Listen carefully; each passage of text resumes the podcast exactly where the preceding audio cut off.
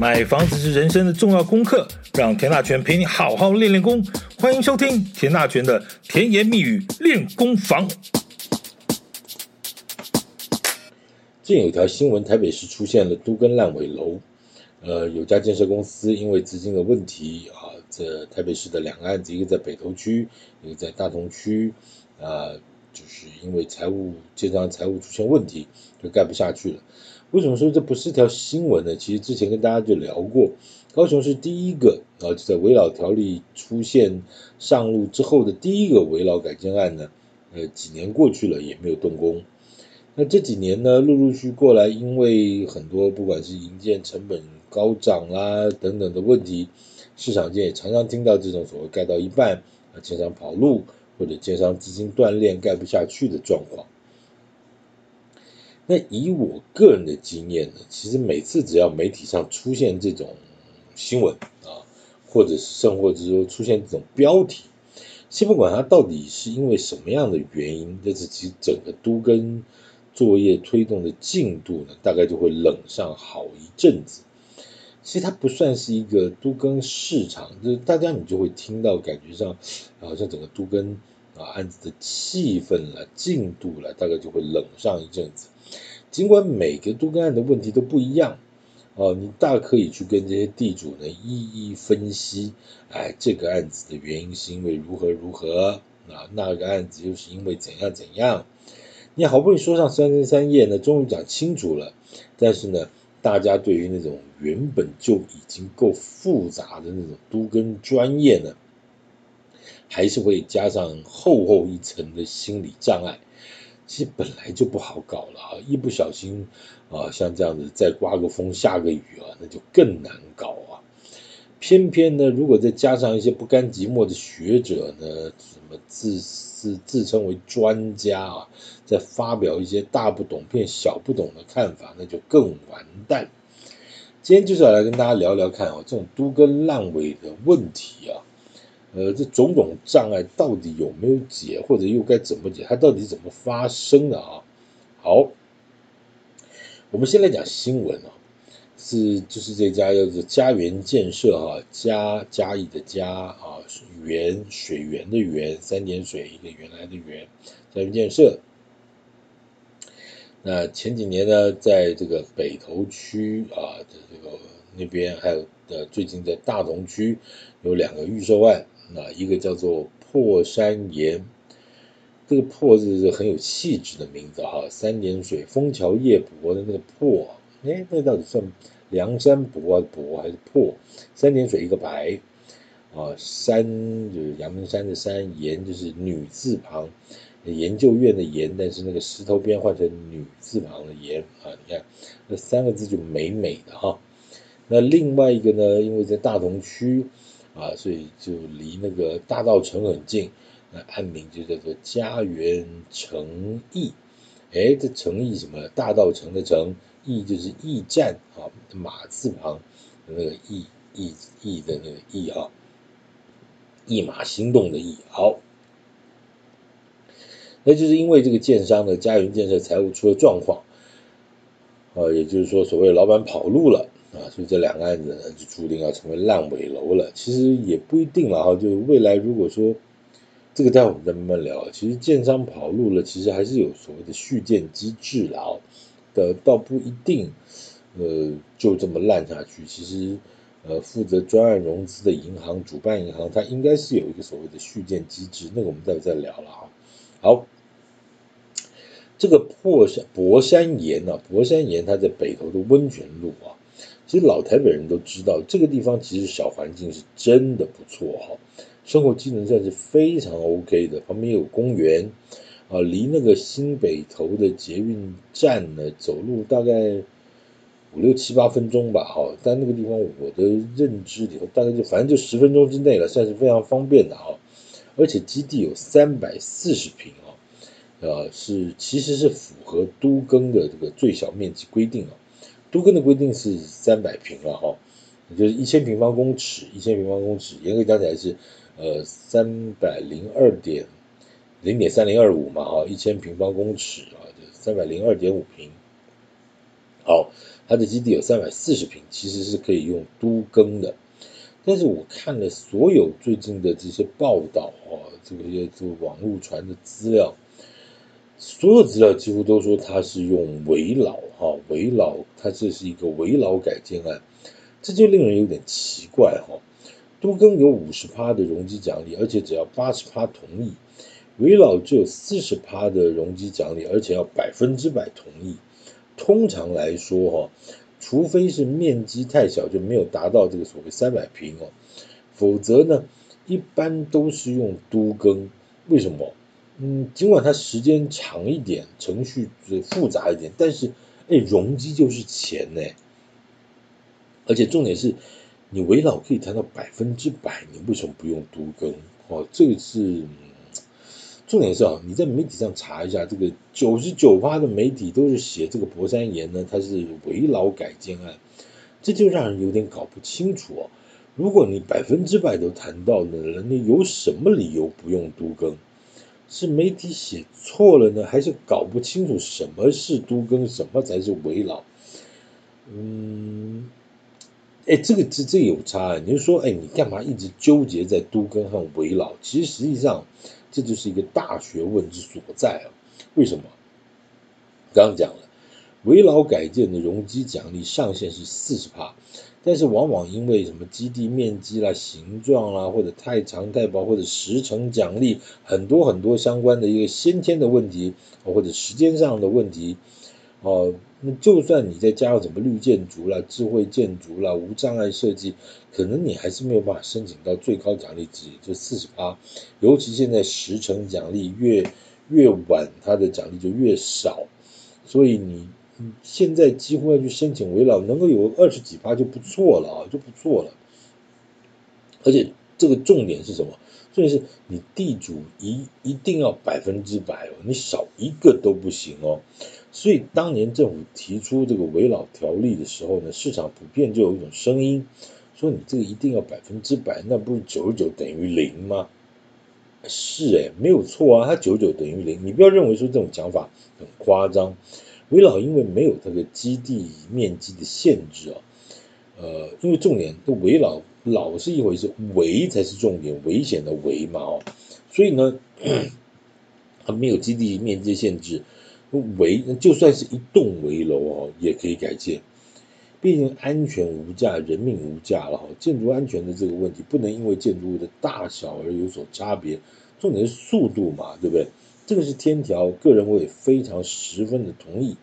但是难搞就难搞在这个所谓的百分之百。这一栋四楼公寓，你你就说，哎，就四户嘛，对不对哈？对啊，是啊。而且都是老邻居，因为他屋龄可能就要超过三三四十年，那搞不好是阿公年代哈就已经认识的老邻居，那房子已经够老了，然后甚至危了啊，要改建，是不是好事？当然是好事一件、啊。但是从阿公时代传传传，搞不好现在传到第三代了，那谁是谁呀、我阿公跟你阿公是好朋友，但是那是五十年前的事，好吗？那我看你不顺眼了的原因，是因为你儿子前几年打过我儿子，好吧？好啦，那就少一个，少一个就没办法百分之百危老，那就继续危老，你差一个都不行。其实老实说了，如果是这种邻居恩怨的问题哦，那当然是小事了哈。重点当然还是贪婪嘛哈，这就不多说了，反正人性就这么回事，贪婪是确实是人类社会进步的力量哈。呃，我们拉回来谈主题啊。好，围老要百分之百，因为危险就不能等，所以整个程序强调的就是效率和速度啊。所以呢，只要符合这个相关的建筑法规的一些规定的分配原则呢，也是协议合建。什么什么叫分配原则协议合建？就你们这几个地主讲好就好，政府不管啊。那那什么没有什么一户平均什么要分多少平这件事，我愿意多给你两瓶，你愿你愿意少分个两瓶，大家就花一干弯，大概恭候留后，政府它是不会介入的啊，真是不会介入说你们怎么的去分配啊。还有呢，就危险的，因为它不能等，所以审查程序也要快啊。危老这个条例刚上路的时候，其实新闻你那时候有报的都是什么十几天呐、一个月啊就合可，然后就申请建筑执照啦，不啦不啦不啦。那因为危老条例上面就写的清清楚楚，就半年内呢要核发建筑执照，所以呢只要是危老案，大家一切讲的就是速度和谐啊，打开恭候的候。但很抱歉，我这边是在说说两句哦。这个审查程序过去那种十几天一个月的，最近实在慢了非常十分的多了哦。这偏偏呢，这这个你又不敢打电话去建管处去问这个，哎，这某某案的进度啊，或者是你去找个什么关系啊，什么议员啊，什么长官帮忙关心一下。这个你不问还好，你。多问一句呢，那个秉公处理的承办人呢，他就会把你的案子往书桌旁边呢多移两公分。那恭喜哈，反正他桌子已经叠的哇满坑满谷了。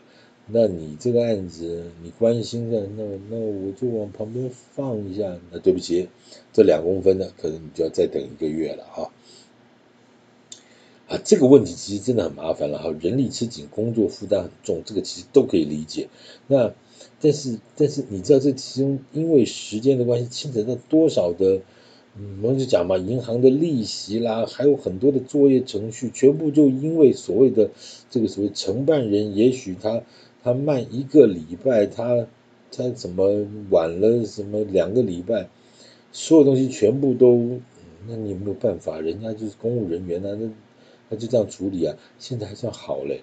之前疫情的时候轮流上班，你上两个一个礼拜，我上个礼拜，那那对不起，那就继续摆着吧哈。啊，那我不多讲了，这个啊，就不多讲。拜托拜托，大家程序能够做得快一点就已经是好了。毕竟讲到底，这危险不能等了哈。好，拉回来谈维老。因为它的程序讲求的就是简单快速，所以呢，只要符合建筑法规的相关规定呢，什么财务计划啦，你听过财务计划？都更里头就有所谓什么共同负担费用啦、风险管理费啦、人事行政作业费啦，等等等等等等一大堆的几十项的费用，那是都更啊，还有什么组什么组织计划什么。都市都更要有都更都市更新会啦，啊，要有什么代理实施者啦，等等等等，啊，你开会的话要多少比例出席，多少比例同意？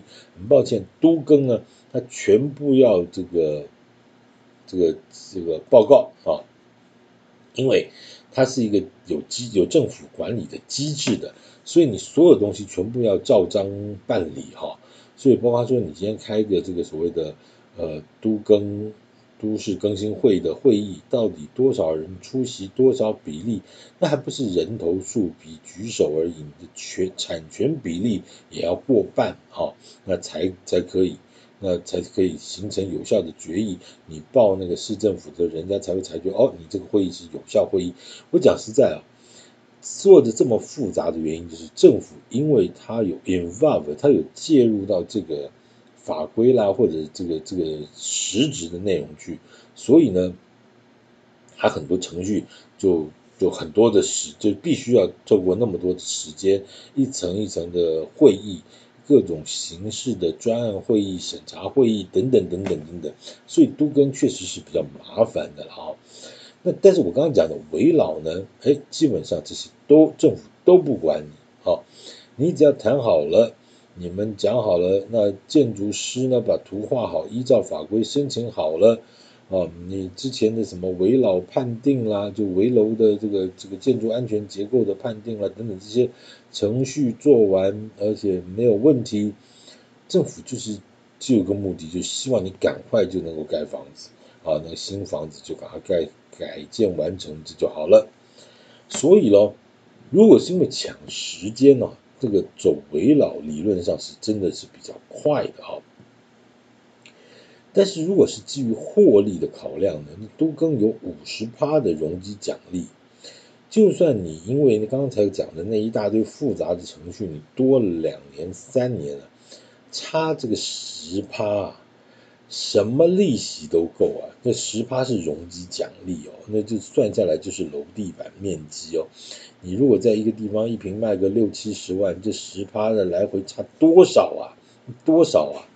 啊，而且呢，嗯，你围绕这种所谓的百分之百你都谈得好，那怎么会有怎么会有不用都更的这种可能性呢？这个当然是我对这这个这家案子这家建商的这个案子的第一个很重要的质疑的问题哦。那那而且你如果看到他后来的一个发展是说，建商是因为财务状况的问题。话说，在三年前推出预售屋的那个时候啊，那个前后有什么理由不多撑一下呢？十趴的容积奖励，那个那个就真的是白花花的银子。你又你，而且你百分之百都同意耶。嗯，不管是不是建商在里头买了多少或者怎么样，但是你既然百分之百的同意，那就基本上都跟就是走个程序。有什么理由不要这个十趴呢？嗯，我不太懂哈，我我说真的，我我这个是我自己看不太懂的一个地方，而且现在目前媒体也没有在交代这个问题了。但前面讲了半天啊，原因就在于说这个案子到底是都更还是围老的差别，用正常的逻辑分析，你感觉上应该是不太通的哈，或者说他是跟地主之间有什么私下另外的协议，否则说不可能有一个正常的建商。会不要这个十趴的融资奖励的哈，那再要不然呢，就只有一个原因，那就是媒体写错了哈，那就是个大误会啊。那因为现在目前看到媒体上面全部都讲这个案子是一个危老的改建案，它不是都更的改建案，那这媒体写错了，那就是个误会了。那那那就知道到底谁是乱源了哈。好，我们再拉回主题哈。这个家园建设宣称呢，是因为营建费用太高啊，所以就撑不住了哈。我们就来简单算一算，这个案子算盘到底是怎么打的哈？为什么会把这个算盘给打烂掉了？简单来算啊，这三百四十平的基地，住三第三种住宅区所谓二二五的容积啊，如果你算上四十趴的围老的容积奖励啊，它因为它也强调它是绿建筑。啊，他强他绿那个智慧建筑，所以说大概大概他围绕的这些所谓的专这个专业的容积奖励部分，大概都申请了啊。好，所以刚刚讲了三百四十平的基地，住三二二五的容积，再算上的多了四十趴的围绕容积奖励，再加上所谓的公设系数，改建之后的总销售坪呢，大概应该是在一千七百二十平左右。我没有算得太细了啊，因为因为那可能会牵扯到一些比较复、比较专业的那个建筑的呃那个细部的评估，但我们大家就简单这样抓一下，大概也八九不离十了啊，那就是大概一千七百二十平左右，总营建坪呢大概是两千一百五两千一百平到两千一百五十平左右，我们抓少一点啊，因为它它大概有地下室，呃。它还有地下室三层嘛？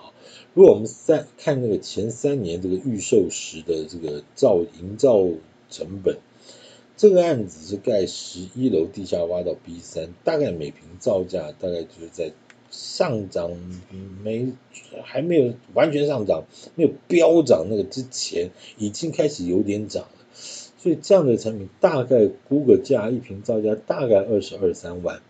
因为我大概也看过他们的建材了哈，就说也不差啊，建材用的各方面也不差，所以我们就算一坪盖二十三万好了，那总工程费呢大概是四亿八千三百万，四亿八千万上下了啊。好，但是这个三年前的造价呢，后来是在短短几个月之内就暴涨啊，暴涨。而且是在六个月之内就涨了两到三成啊！那当然每一种状况，每一种建材的比例不一样啊，但是整体平均下来大概就涨了两成多了。这个缺工缺料的状况，稍微对于房地产市场有一点概念的人，大概都知道哈。来吧，那我们就继续算。如果原本是抓二十三万造价一平，那实际后来发包的时候呢，加了二十趴，哎呦！这一不小心就变成了二十七点六万，这一瓶的造价。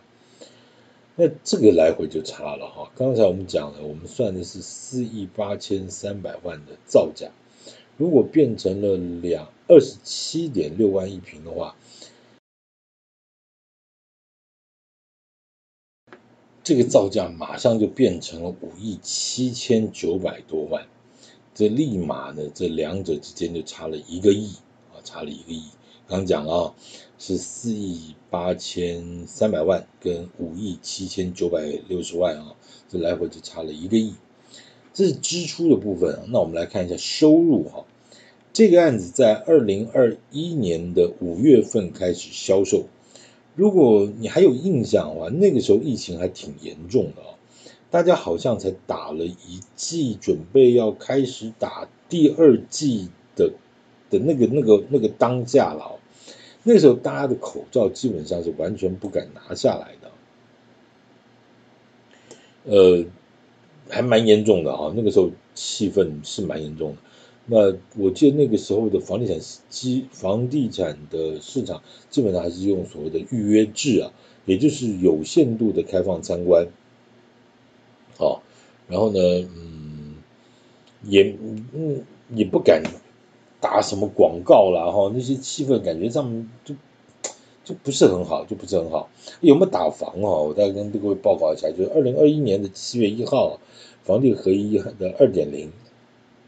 跟那个实价登录二点零就正式上路了啊，那整体的景气就说不上好了哈。那这个案子在当年的五月份开卖呢，传出来在十月份呢，又传出完销的消息啊，表示是真的卖的不错。那我们简单来算一下了，前面大致简单算就是说总销坪大概是一千七百二十坪，如果这个建商跟地主呢用所谓的六四分好了哈。就一般说有有的当然可能是什么呃六五三五啦，什么都有了哈，那我们就抓一个一般的，可能就地主拿六啊，建商拿四这种合建比例啊，合建比例，所谓的六四分。那刚才讲的一千七百多平呢，那那个建商大概可以拿回六百九十平，大概是六百八十八平左右。现在我们从实价登录的这个。这资料里头可以看到，这个案子当时的价格大概是六十二到六十八万。其实就就这个案子的区位来看呢，其实它并不算是一个很贵的案子啊。呃，因为它算是蛋白区嘛啊，那离新北头的捷运站也稍微要要走个几分钟，所以你说它卖六十二、六十五、六十八万，差不多这个价钱，其实就市场来看就是。就是差不多哦，就差不多。那我们就把它的平均价格抓六十五万好了哈。那如果你再加上车位啊，那把它全部卖光，大概是可以拿回大概五亿出头了啊，五亿出头。老实说，这个算盘应该是不对的。为什么？因为如果成本刚才算了，你成本是四亿八千万。那分回的部分全部卖光，拿个五亿出头，除非你当然建材如果用的很差，或者你分回的比例啊，这个很很拿的很多，比如五五分或者等等怎么样啊，我们只是用这一般的市场的规则来看了，就否则的话，你土地整合这么多年，然后哦搞了个半天啊卖了房子，最后啊。那个四亿八的成本，你才全部卖光，才拿回五亿出头。你搞了那么多年，赚个两三千万，毛利四趴多，还没有到三千万哦，搞不好毛利才四趴多。换成是你啊，你这种生意你会做吗？所以只有一种可能哦，就是大概媒体真的是写错了。这个案子能做的原因，唯一可能就是走都更，而不是用危老，因为否则。如果用围老的话，它容积基本是不够的哈，是完全不够的。但如果说你再粗算一下啊，就是如果是用都更呢，如果刚才讲的相关的条件都不变啊，那建商的合建比例如果是六比四，建商的毛利老实讲也没有多到哪里去，大概也就多个六七八啊，啊，整个案子大概就赚个十趴十二趴左右了，多一点。那如果是用拼现金的概念啊，就是因为你这个房子毕竟还是要盖个两年半到三年了啊，哎，老实说，你觉得建筑业真的是暴利吗？你说如果刚刚讲的，他就赚个十二趴好了。你如果盖个三年，从前面还有土地开发，你都不算哦。你真的从铲子挖下去，到最后交钥匙给这个这个住户啊，真正从盖房子时间这样，你拼了大概两年半三年，那那那怎么样？那拿个十二趴分三年，每年四趴，是很了不起吗？我今天老实讲，是真的很了不起吗？你不是说什么科技业都毛三到四，那么建筑业不是一样毛三到四，对不对？好了，这个这个这个就没什么好好念的。反正我们总而言之说，就如果说今天这个这个算上土地开发啊的时间整合的时间算吧算吧，大概三年多时间，你赚个十二三趴。如果用拼现金的概念来说，倒也不是不能做啊。这反正就是拼周转嘛哈，让资金能够快速的回笼，这也是挺好的。但如果造价从二十三万一下子变成二十七万多，这档事就真的不用玩了啊！刚才说工程造价总部全部加起来差一个亿啊，你又不能把这个客户已经卖出去的这个房子，你就全部把它买回来啊！拜托拜托，买回来我一平加个几万块给你买回来。哎，你不要说我这种案例是真的有哦！以前在南京西路以前那个一叠的后面啊，就有一个案子就是这样。他就是真的，因为卖得太快了，就建设公司后来就真的加价，把每一户的住户全部又都买回来。然后后来呢，嗯，又再卖一次啊，结果又卖光啊。那是真的景气这个噼里啪啦往上走的时候。不过那个故事就因为跟今天的主题无关了，我就先不谈了。以后有空我们再来聊。哎，台湾房地产这种鬼打架事情可多了啊。好。讲来讲去都是钱啊！前两年工程造价在短期之内那个瞬间飙涨啊，建筑业顿时间那个全部都乱了手脚。你说料的大涨呢，这个还不算啊，你还缺工啊。但是银行的利息可是不等你找工人买原料，这来回一下子你不出事也出事了啊。我倒是觉得有一件事情很有意思。因为现在不管是都更危老，一般的建商不是都有这个所谓的履约保证了吗？也看到这个案子之前也跟银行有设立信托专户啊，有请银行设立信托专户。理论上啊，在整个都跟的一个配套作业里头，它就应该有个所谓的续建机制这件事啊。我就不了解啊，建商出了事，不是主办银行就应该马上启动所谓的续建机制吗？这什么困难的吗？这在都更和围绕的游戏规则不是都是最基本的吗？我是完全没有看到媒体写到这一块了，我是不懂还是 还这个建商压根就没有跟银行就洽谈这个所谓续建机制这一块啊？那如果真的没有，那就真的该打屁股了。那如果是媒体没有写，我觉得媒体应该也不是那么懂这一块了，那也就没什么好怪的啊。好。刚才我们把这个整个资金简单的算了一下，其实说真的，这不是什么大不了的学问啊。这个案子也不是一个那么了不起的大案子，它总 total 也不就是十几、十一二个亿了啊，所谓的总销售金额。那数学呢，也就是这个加减乘除，就这样。